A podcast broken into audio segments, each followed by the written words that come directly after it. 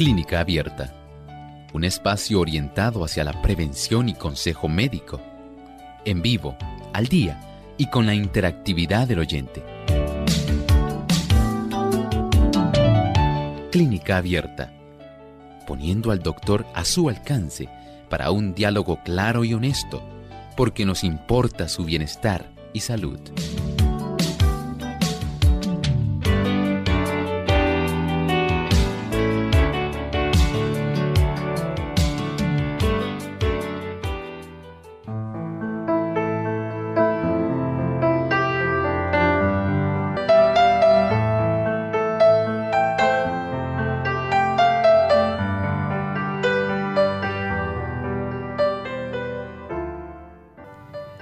Ha llegado el momento para usted hacer su consulta en nuestro programa de clínica abierta. Les invitamos a participar comunicándose a través de nuestras líneas telefónicas.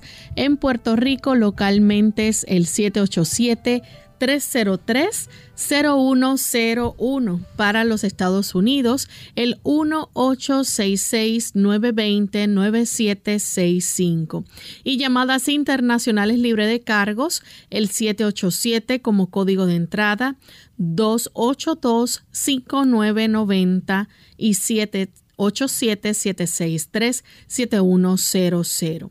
También ustedes pueden participar haciendo su consulta a través de nuestras redes. Pueden visitar nuestra página web radiosol.org en vivo a través del chat durante la hora de nuestro programa. Estaremos recibiendo sus consultas y aquellos amigos también que nos siguen por la página de Facebook, recuerden que pueden participar también durante esta hora en vivo escribiéndonos sus consultas. Recuerden darle like a la página en Facebook y compartirla con sus contactos.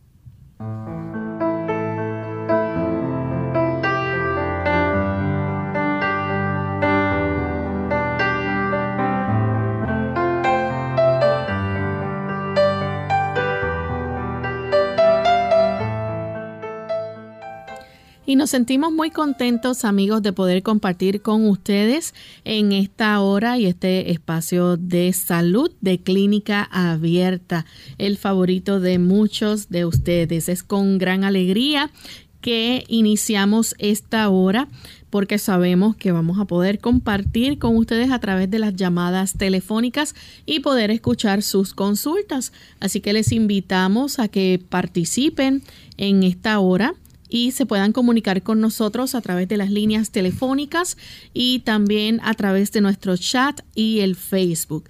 Queremos saludar de forma muy especial a los amigos que nos escuchan a través de Radio Lira en Costa Rica. Es con gran alegría que también les saludamos desde San Juan, Puerto Rico y a todos ustedes amigos que recién nos sintonizan y se acaban de conectar. Tenemos con nosotros también al doctor Elmo Rodríguez. ¿Cómo está, doctor? Muy bien, saludos cordiales, Lorraine. Saludamos a nuestro equipo y por supuesto a todos los amigos que hoy se enlazan aquí a Clínica Abierta. Nos sentimos muy felices, muy complacidos de que ustedes se encuentren en esta reunión de salud. Así es. Y también queremos en esta hora pues darle no solamente la bienvenida a todos, sino poder compartir el pensamiento saludable para esta hora. Así que vamos a prestar mucha atención en este momento.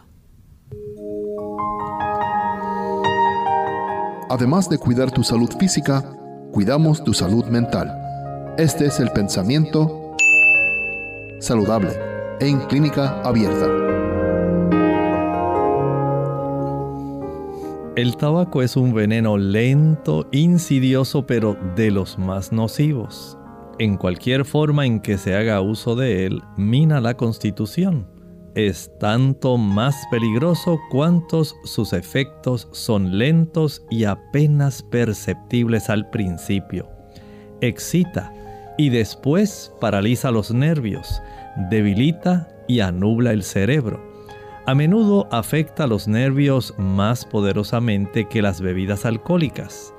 Es un veneno más sutil y más difícil de eliminar sus efectos del organismo. Su uso despierta sed, por bebidas fuertes y en muchos casos echa los cimientos del hábito de beber alcohol. ¿No usted conocido este tipo de situación? Cómo las personas que utilizan alcohol generalmente se iniciaron sencillamente fumando, utilizando tabaco, fumando cigarrillos. Hay un deseo de satisfacer, de elevar la cantidad de dopamina que ayuda para que usted sienta satisfacción, para que usted desee ese anhelo de que fue recompensado. Lamentablemente el uso de este tipo de estimulantes logran elevar la cifra de este tipo de neurotransmisor sanguíneo llamado la dopamina. Y esto es precisamente lo que hace que las personas queden atrapadas en este ciclo donde se procura un estimulante tras otro, tratando de que ese aspecto de la recompensa se mantenga en el cerebro. Por supuesto, esto tiene un precio no solamente en el aspecto de ese desequilibrio de los neurotransmisores, sino también cómo este tipo de venenos, sea alcohol, tabaco, café, heroína, marihuana, cocaína, crack, tiene un lento y perjudicial efecto dañando, literalmente dañando, envejeciendo nuestro cuerpo.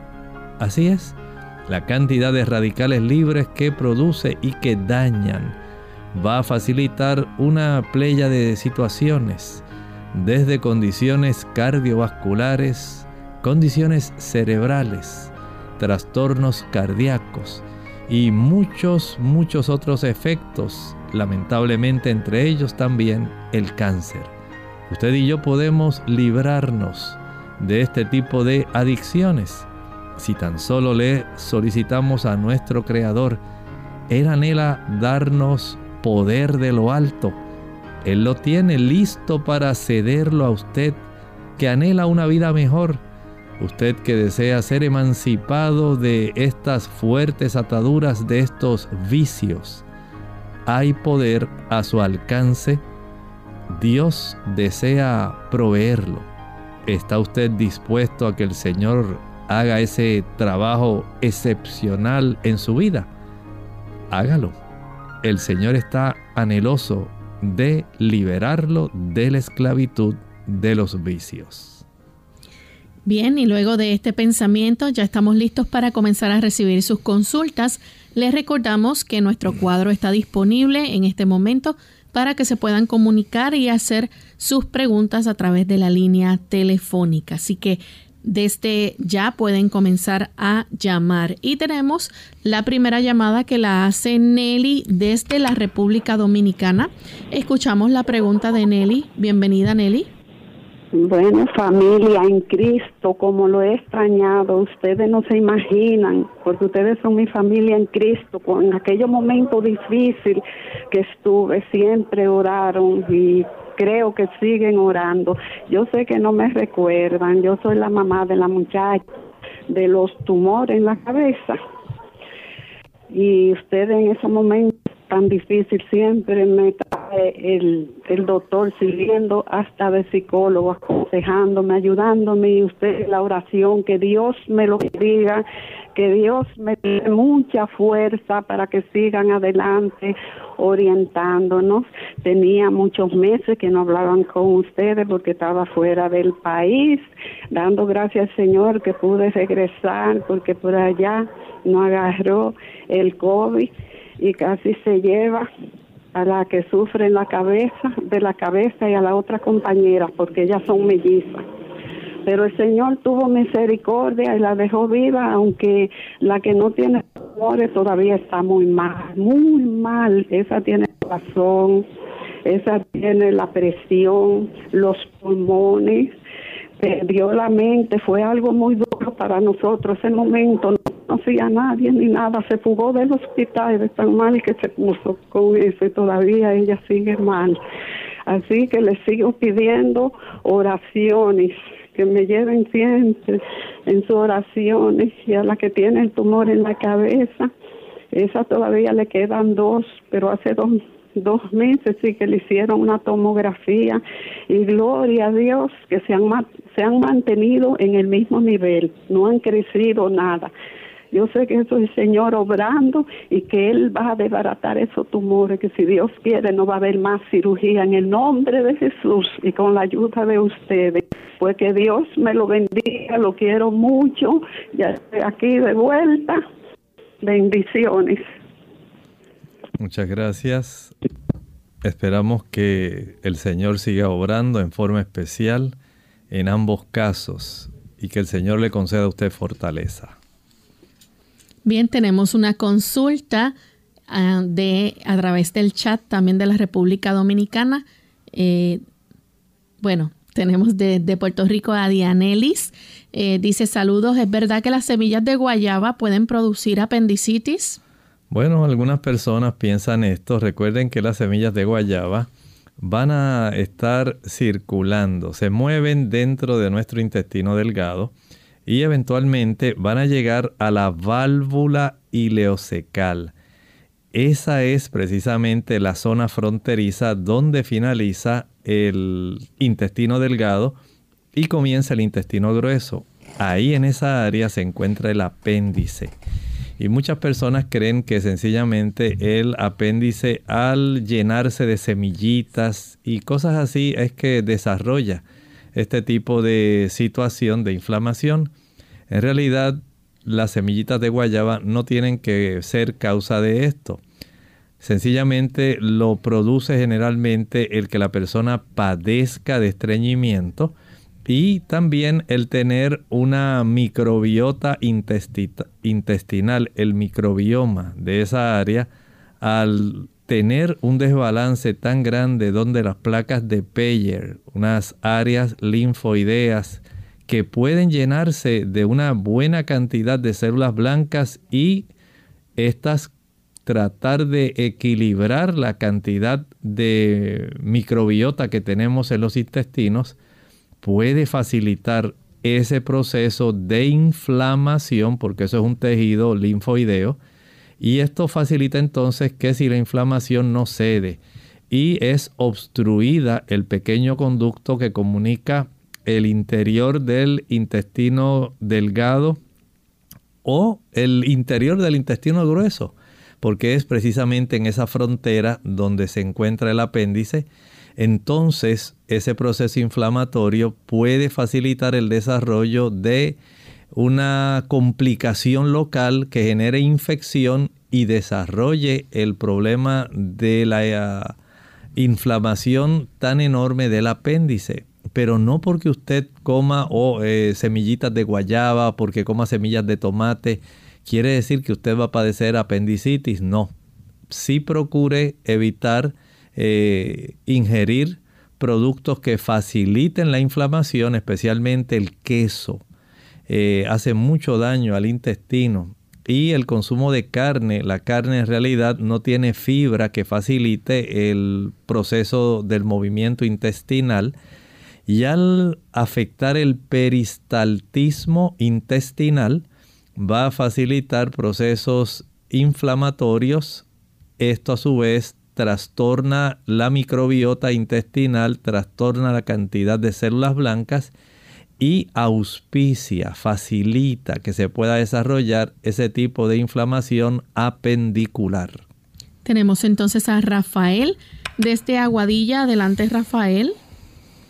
Sí, buenos días. Es que tengo una fémina que se me acercó a pedirme ayuda porque ella tuvo la segunda vacuna de refuerzo para COVID y le han salido una serie de líneas en, sus brazos, sus piernas, su, abdomen, con mucho picor. Lleva sobre un mes con antihistamínicos, dos clases de ellos. me disculpa que no sé cuáles son, que no tengo esa información. Pero pues, el picor se le ha aliviado, pero le siguen subiendo las manchas en el cuerpo. A ver si, si había algo en lo que el doctor pudiera ayudar. Muchas gracias.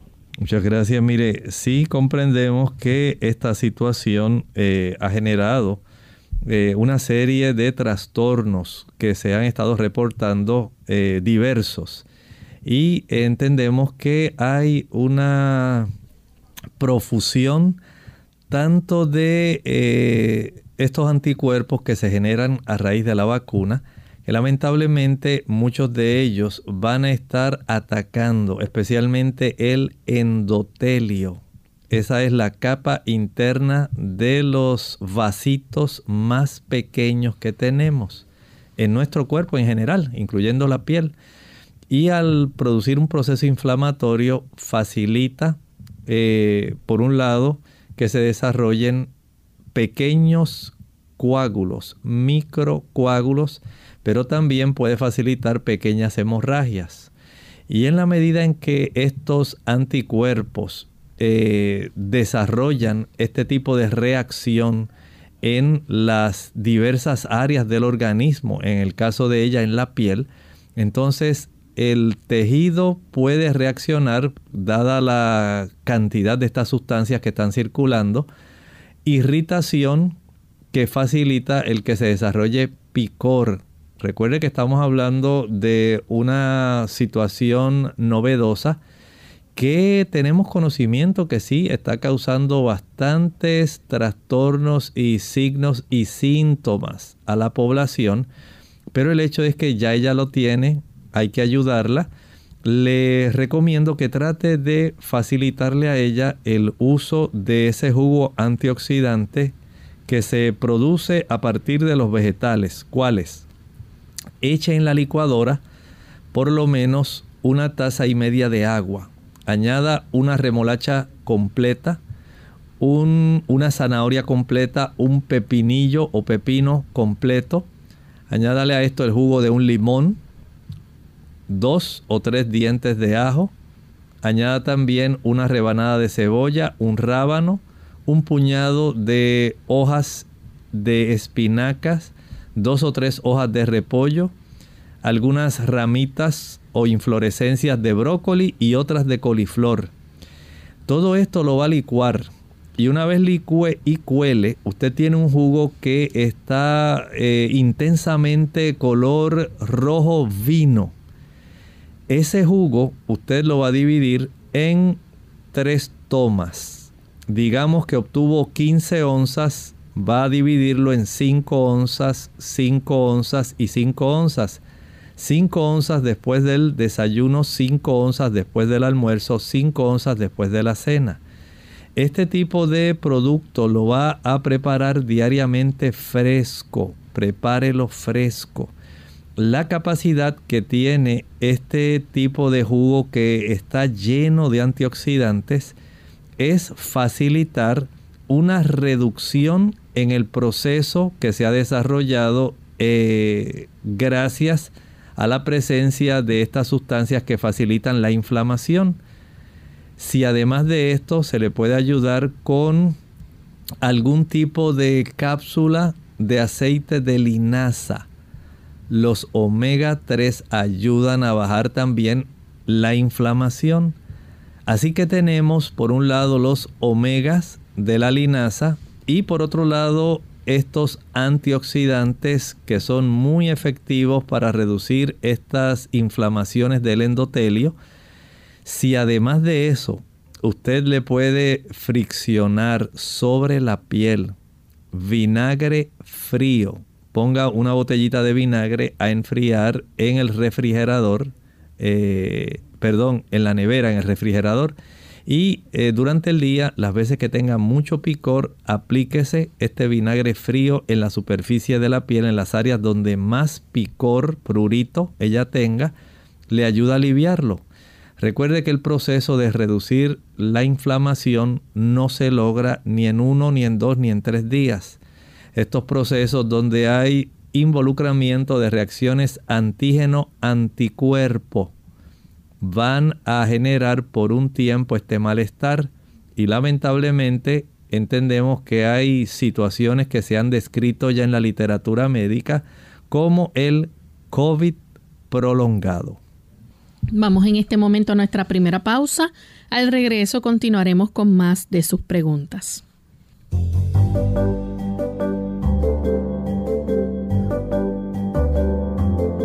Prevención es salud. Infórmate y aprende. alimentos que ayudan a prevenir el Alzheimer. Por una vida con recuerdos. Según la Asociación Americana de Alzheimer, esta enfermedad afecta a 5.4 millones de personas en los Estados Unidos. Para que tú no pierdas tus memorias, conoce más sobre este mal y he aquí algunos alimentos que te ayudarán a prevenirlo. ¿Qué es el Alzheimer? Según la Biblioteca Nacional de Medicina, el mal de Alzheimer es una enfermedad neurodegenerativa propia de la edad avanzada que daña progresivamente el cerebro, encogiéndolo y afectando la memoria, las capacidades cognitivas, la forma de pensar y el comportamiento de quien la padece. Proteínas peligrosas. Aún no se ha hallado la causa exacta de Alzheimer, sin embargo, el National Institute of Aging informa que existen ciertas proteínas identificadas como beta-amiloide que se acumulan en el cerebro formando una placa alrededor de las neuronas, placa amiloide, dañándolas y propiciando la demencia. Cítricos. Primero, los cítricos. De acuerdo con la doctora Christine von Arnim de la Universidad de Ulm en Alemania, las propiedades antioxidantes de la vitamina C evitarían la acumulación de los compuestos dañinos en las células del cerebro, haciendo de esta vitamina un nutriente útil para prevenir el Alzheimer.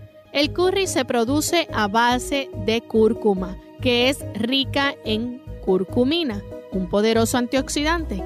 Según la doctora Sally Frautschi de la Universidad de California en los Estados Unidos, la curcumina sería útil para prevenir el Alzheimer, pues ha demostrado ser efectiva para eliminar y evitar la formación de la placa amiloide, principal causante de la enfermedad.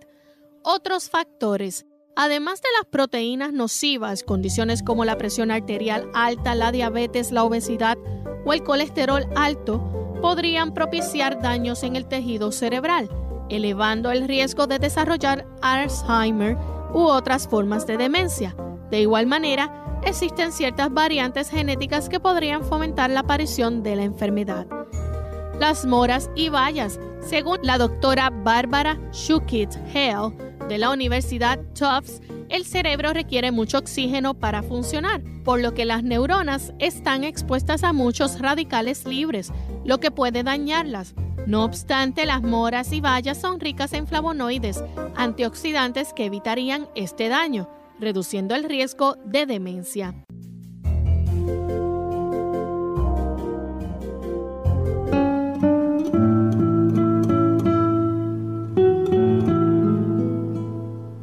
Es joven quien tiene más ilusiones que recuerdos.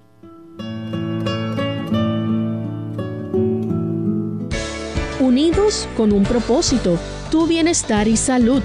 Es el momento de hacer tu pregunta llamando al 787-303-0101 para Puerto Rico, Estados Unidos 1866 920-9765 y llamadas internacionales al 787-763-7100 o al 787-282-5990. Clínica Abierta, trabajando para ti.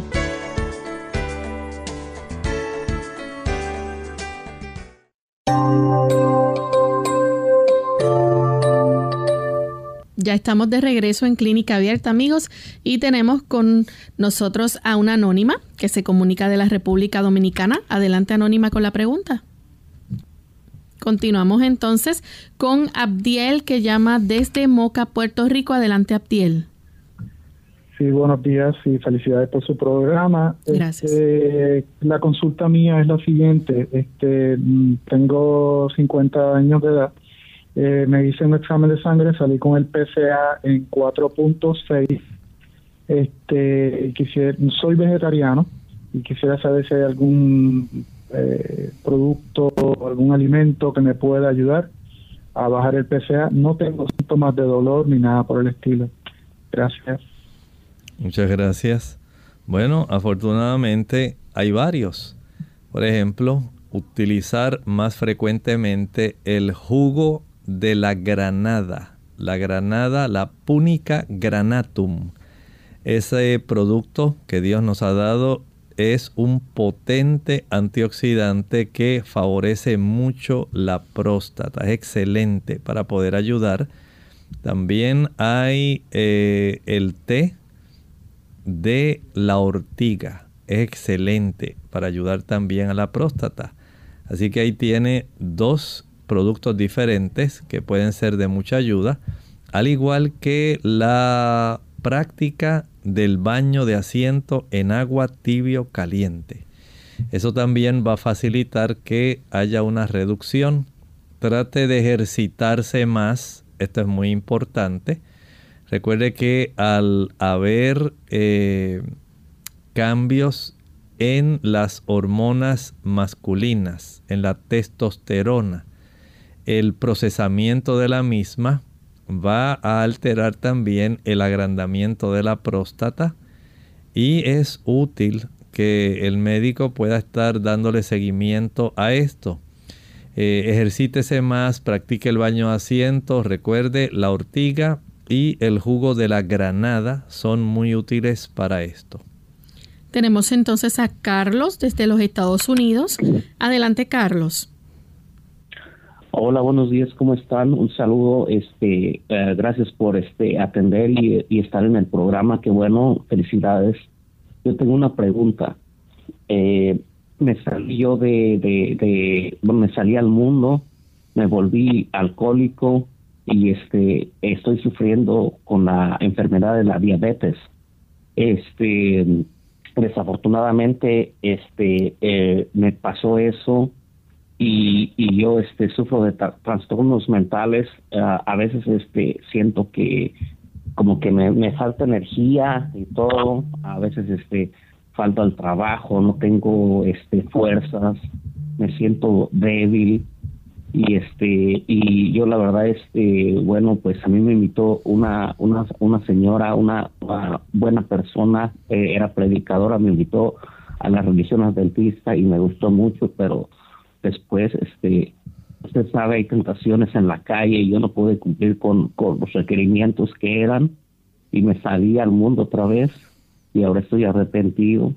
Eh, ah, bueno, ah, la, religión me, ayudó mucho, yo estaba bien, estaba tranquilo, pero cuando me salí al mundo fue cuando agarré la diabetes por el alcoholismo y este no pero el, alcoholismo fue lo que me me dañó mucho y este eh, fui al doctor, me dieron este, me recetaron como um, eh, medicina para que se me bajara, no insulina, fue eh, eran unas pastillas este que se llaman uh, no me acuerdo muy bien ahorita, pero yo las dejé de tomar y todo y estoy sufriendo de eso, no sé si hay alguna medicina alternativa que sea para bajar este los niveles de azúcar. Necesito yo este porque no me gusta tomar medicamentos la verdad. Entonces, yo necesito este eh, que si por favor algo que puedan ustedes ayudarme, en decirme, yo eh, lo hago, no hay problema. Cómo no. Muchas gracias, Carlos. Eh, recuerde que el Señor siempre está en la disposición de ayudar. Él tiene esos, esos brazos abiertos, listos para bendecir, listos para sanar. Y el hecho de que usted sienta ese deseo de regresar, arreglar su vida y de cuidar su cuerpo es un hecho de que el Señor está trabajando en su vida, atrayéndolo. Así que no resista esa atracción. Por otro lado, sí hay que reconocer que el alcohol tiene un efecto directamente en el páncreas y tiene un efecto directo también no solo en el cerebro, en el corazón, sino también en el hígado. Si deseamos ayudarlo, entiendo que en este momento lo más útil y práctico, escuche bien eh, Carlos, es que usted en este momento pueda estar otra vez con los fármacos en lo que logramos estabilizar algunos puntos que son importantes porque no podemos controlar todas las diferentes situaciones a la misma vez. Lo primero sería eh, apartarse del alcohol. Recuerden que a mayor ingesta de alcohol aumenta más la cantidad de triglicéridos, Aumenta también la inflamación al páncreas, la amilasa aumenta y comienza un trastorno degenerativo del páncreas, al mismo tiempo que también se va afectando el hígado. Pero ahora, en lo que nosotros facilitamos una fase compensadora del páncreas, para ayudarle a usted necesitamos que tome los fármacos. Debe tomar los fármacos para lograr reducir niveles de glucosa. Eso es muy importante que usted lo pueda lograr. El tener esa reducción va a impedir que ocurra más daño. Si usted no detiene ese tipo de elevación de la glucosa, el daño va a ser mayor, va a afectarse su retina, los nervios se van a afectar, se va a afectar su corazón, también sus riñones. Es decir, vale la pena en este momento poder comenzar nuevamente con los fármacos en lo que usted se estabiliza y en lo que usted va aprendiendo ahora otras formas de usted ayudarse. Por ejemplo, ahora hay que trabajar directamente evitando los productos azucarados, los jugos, maltas, refrescos, bombones, helados, paletas, eh, pastelitos, todo tipo de productos, chocolates, todos esos productos dulces, su cuerpo en este momento no está capacitado para procesarlos y esa incapacidad facilita que los niveles de glucosa queden aumentados circulando en su sangre, lo que le va a producir más daño a los diferentes órganos y tejidos de su cuerpo.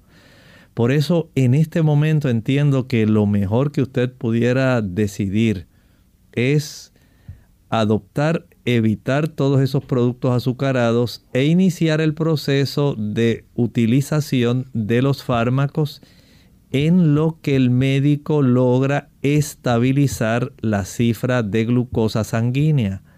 Una vez esa cifra de glucosa sanguínea se estabilice, con mucho gusto usted puede volver a llamar aquí al estudio y podemos entonces hacer recomendaciones adicionales.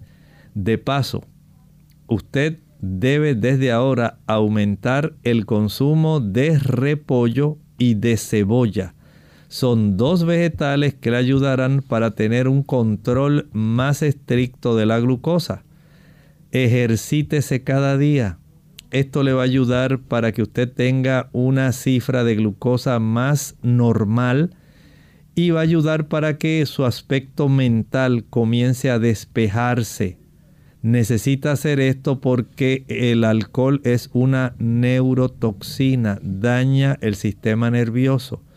En la medida en que usted puede salir a caminar y puede exponerse al sol, notará que progresivamente se va a sentir mejor. El cansancio se debe también a la cantidad de glucosa que está circulando, afecta el estado de ánimo. Así que comience a hacer esto que le he dicho, saque cita con su médico, comience con los fármacos, evite el consumo de azúcar, comience a ejercitarse, coma en horarios regulares, por ejemplo, 7 de la mañana, 12 del mediodía, 5 de la tarde, no haga meriendas, no haga, no pique entre comidas, aumente el consumo de agua. El agua ayuda a diluir la cantidad de azúcar que está abarrotando nuestra sangre y tenga en mente que el aumentar el consumo de repollo y cebolla le facilitará tener un mejor control de su azúcar. Bien amigos, vamos en este momento a nuestra segunda pausa y al regreso continuaremos contestando más de sus consultas.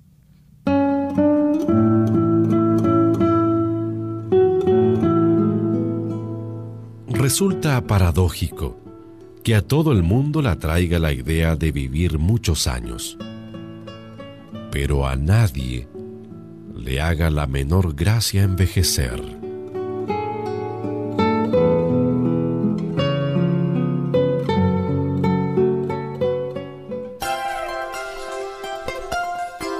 El cerebro es el órgano y el instrumento de la mente y controla todo el cuerpo.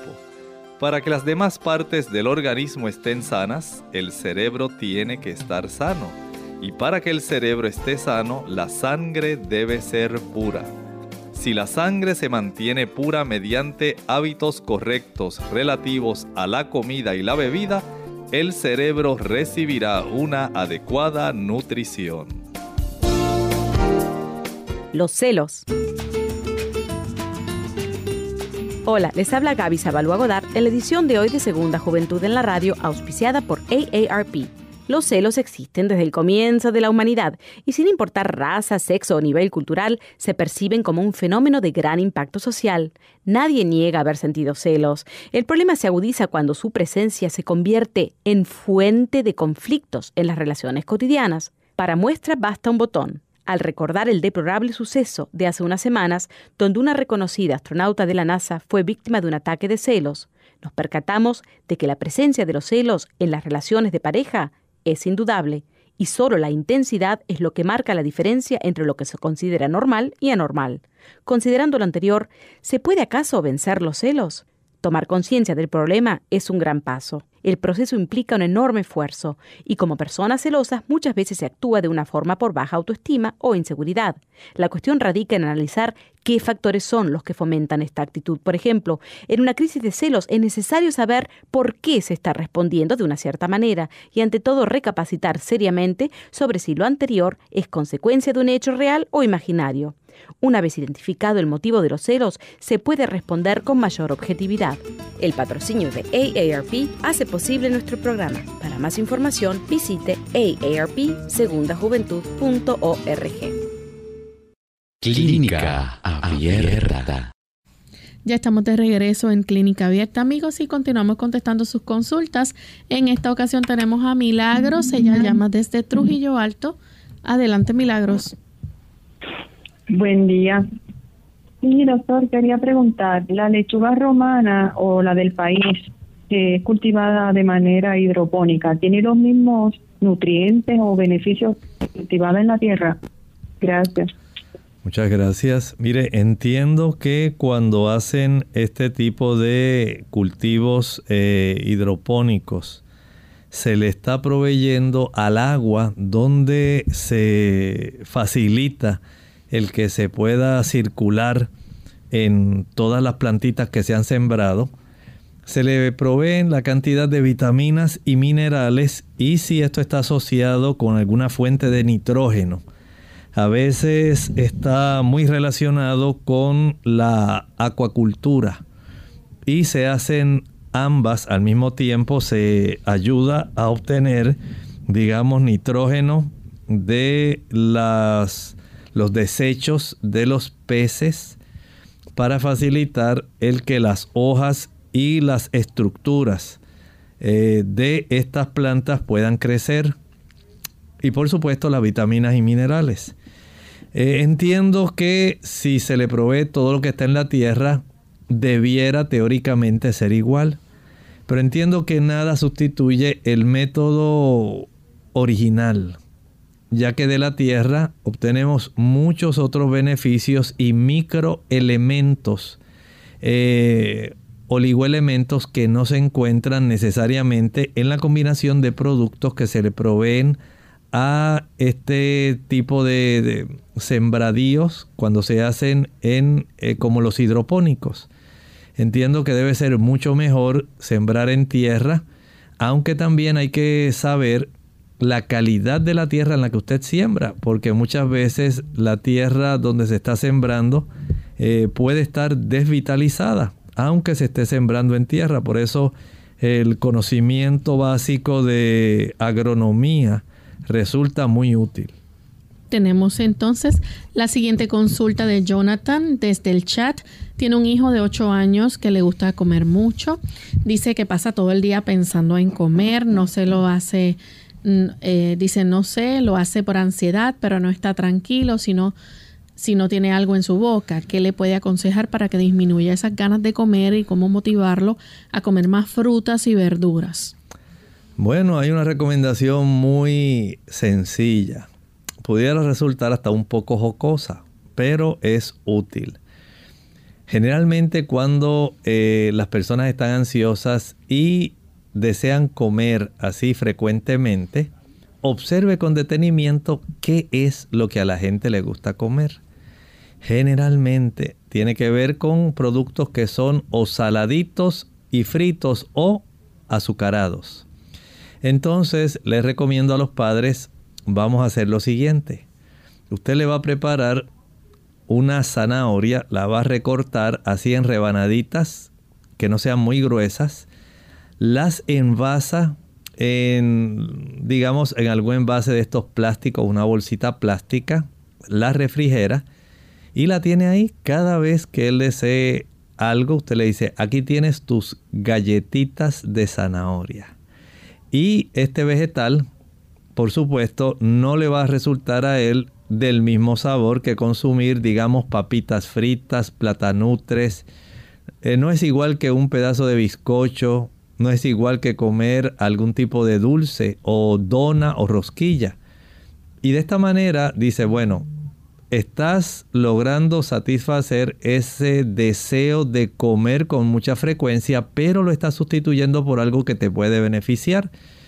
Y casi estoy seguro que una vez comience a darse cuenta que lo que hay disponible son estas galletitas de zanahoria, las cosas van a ir cambiando.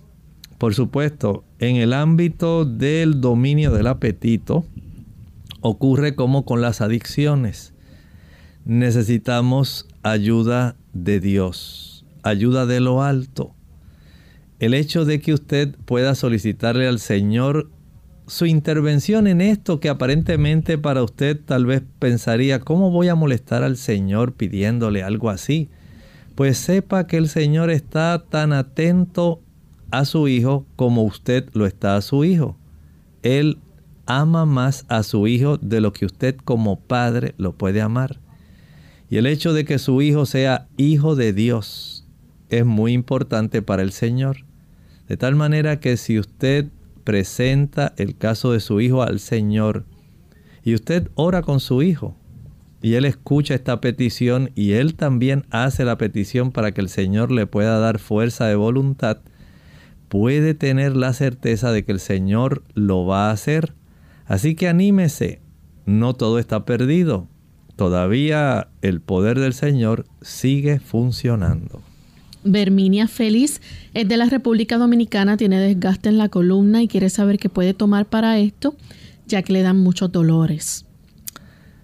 Berminia, las condiciones degenerativas articulares de la columna, sencillamente podemos colaborar deteniéndolas. Y una de las mejores formas para detener esta situación es, número uno, tratar de mantener la actividad física, aunque sea leve o moderada, pero hay que hacer algo. Mientras mejor sea la circulación, recuerde que los huesos son tejido vivo, los discos son tejido vivo. Ellos necesitan tener una buena circulación. Si usted no le provee una buena circulación, ese tejido va a seguir degenerando, va a seguir deteriorando y el hecho de que usted comience, aunque sea un programa de caminata sentada, no vamos a lograr beneficiar las estructuras articulares de nuestra espina dorsal. Además de la caminata al día, varias veces, las veces que usted pueda, esa circulación va a mejorar y usted va a notar cómo se reducen los dolores. En segundo lugar, si usted quiere reducir dolores articulares y musculares, acuéstese temprano a dormir. Ya a las 8 y 30 debe usted estar acostada. Esto ayuda para que usted pueda tener el beneficio de lograr aumentar la cantidad de endorfinas que ayudan a reducir el dolor. También, además de las endorfinas, hay prostaglandinas que son contrarias a la inflamación, que ayudan a que usted reduzca también esas, eh, esos malestares musculares, articulares. Por otro lado, no vamos a facilitar un aumento en el dolor. ¿Cómo? Cuando las personas consumen azúcar, usted facilita los procesos inflamatorios y de daño por el estímulo a los procesos degenerativos articulares. Mientras más azúcar usted consuma, más inflamación y más estímulo eh, que sería degenerativo en el sistema articular. Si además de eso podemos evitar los ácidos grasos que facilitan la inflamación, estamos hablando de ácido araquidónico que abundan en los productos de origen animal, leche, mantequilla, queso, carne y huevos. Mientras mayor, mayor sea el consumo de esos productos, mayor es la cantidad de inflamación. Esos productos facilitan el desarrollo de eicosanoides y prostaglandina E2 por la vía de la ciclooxigenasa y usted va a padecer muchos dolores, muchas inflamaciones. Si usted evita esos productos, leche, mantequilla, queso, carne, huevos, usted notará mejoría. No le voy a decir que de un día para otro, pero sí va a notar que comienzan a ceder la intensidad del dolor. Si además de eso puede friccionar con hielo, ahí tenemos una gran ayuda. Friccionar por 15 o 20 minutos directamente sobre la zona de la espina dorsal. Además, recuerde, el consumo de los omega 3 se constituyen en poderosos antiinflamatorios. Hay personas también que están utilizando la curcumina para reducir la inflamación. Vea qué cantidad de factores usted puede manipular y utilizar a su beneficio tome esto en consideración y que pueda encontrar alivio a su problema. Tenemos a Martina Severino Félix. Ella dice que si la vainilla causa algún problema de salud, efectos y por qué nos escribe desde España. No entiendo que la vainilla pueda afectar adversamente a alguna persona. Sencillamente, eh, sí, puedo recomendarle que la utilice con moderación y sí evite la canela. Tenemos a Elena Ramírez de la República Dominicana, 58 años. Dice que un laboratorio con los siguientes resultados, creatinina 0,9, el rango esperado es de 0.5 a 0.9, la tasa de filtración 70.5, el uroanálisis en la parte química siempre salía leucocitos positivos, eh, uno positivo, sangre oculta positivo, eh, dice 3 positivo. En el microscopio también elevados leucocitos, hematíes, nunca le medicaron y quiere su orientación. Bueno, entiendo que el mismo médico que debe haber ordenado este conjunto de estudios le puede ayudar bastante porque de acuerdo a lo que pude ver ahí, eh, hay que trabajar con esa sangre oculta positiva. No refiere si ocurre en la orina o si es a nivel del excremento. Si es a nivel de la orina, hay que verificar qué otras situaciones eh, usted está enfrentando, como por ejemplo hipertensión, si está entrando en un proceso menopáusico, eh, si está ocurriendo por la vía rectal, que tenga esta sangre positiva oculta. Hay que indagar si está usando aspirina, analgésicos antiinflamatorios, si hay úlcera, si está padeciendo alguna condición que esté facilitando la erosión de la mucosa gástrica. Todo eso es muy importante y por eso le aliento a que usted vaya nuevamente para una cita de reconocimiento y que el médico pueda ver estos resultados. Ofelia tiene 18 días de una cirugía de vesícula, pero tiene una incisión de 6 puntadas. Uno de los puntos no le pega y tiene la herida un poco abierta, como 2 centímetros. Está sobre, en sobrepeso y pide su ayuda y su consejo. Bueno, si usted pudiera regresar al médico, que entiendo debe darle una cita postquirúrgica para verificar que todo esté bien, que no se haya infectado la herida, que haya cicatrizado, ese proceso esté cicatrizando bien y no haya algún sangrado o este problema que usted está presentando donde un punto aparentemente se le reventó y no está cicatrizando adecuadamente. Recuerde que los bordes de estas heridas debieran estar eh, confrontándose para que le quede una línea. Si usted la deja abierta, lo que le va a quedar ahí es un tipo de queloide en esa región y ahora estamos a tiempo para que usted pueda ir al médico, él pueda dar ahí una, un punto de sutura, le pueda ayudar. Eh, entiendo que es lo más práctico que puede hacer en este momento. Un anónimo eh, dice que tiene 35 años, es su primer embarazo, tiene dos meses y dos semanas, pero todavía no ha podido comer bien. Eh, dice que de a poquito como frutas y un poco de vegetales y carne. Se realizó una sonografía, le salió un hematoma de 3.2 por 2.2. El médico le dijo que eso se llama aborto, qué debe hacer en este caso y que debe comer porque todo lo vomita. Dice que para, eh, para que a su bebé pues no le falte nada. El, el bebé en la sonografía salió todo bien, de la República Dominicana, no ha tomado pastillas, aún porque las vomitas todas bien y quiere saber si estos malestares son formales y no quiere comer durante, ¿verdad? Y no quiere comer durante los primeros meses. Bueno, mire, eh, hay damas que sufren de la hiperemesis gravídica del embarazo, que sería básicamente el cuadro que usted tiene. Lo que sí me preocupa es eso que estaba reportando de que está, de acuerdo a lo que se vio en el sonograma, tiene algún problema de un hematoma en esa área. Eso sí es preocupante. Pienso que debiera regresar al médico para usted ayudarse con la hiperemesis gravídica, esas náuseas y todo lo que le está ocurriendo. Solamente prepare una taza de té de jengibre, una sola taza. Y de esa taza va a tomar una cucharadita, digamos, cada dos o tres minutos lo va a tomar lentamente por cucharaditas, no por tazas. Lentamente lo saborea, lo disfruta.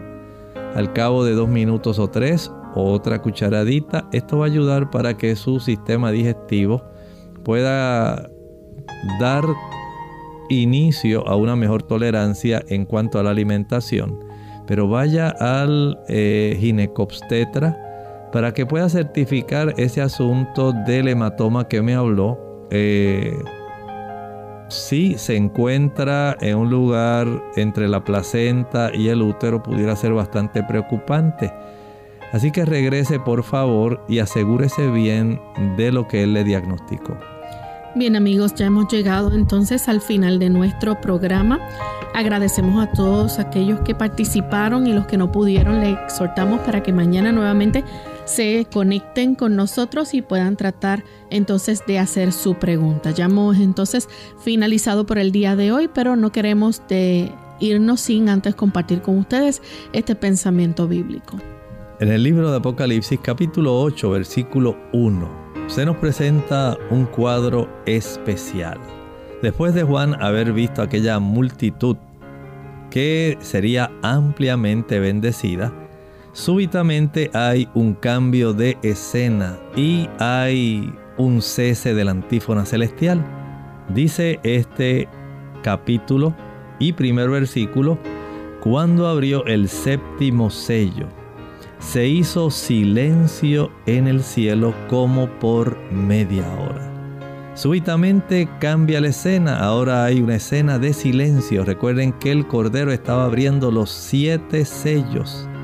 Nadie había sido hallado digno de abrir sus sellos. Y cuando abre el último sello, hay un silencio en toda la orbe. Es un silencio general. ¿Por qué? Ya lo sabremos. Acompáñenos mañana en Clínica Abierta. Nosotros nos despedimos y será entonces hasta nuestra siguiente edición de Clínica Abierta. Con cariño compartieron el doctor Elmo Rodríguez Sosa y Lorraine Vázquez. Hasta la próxima.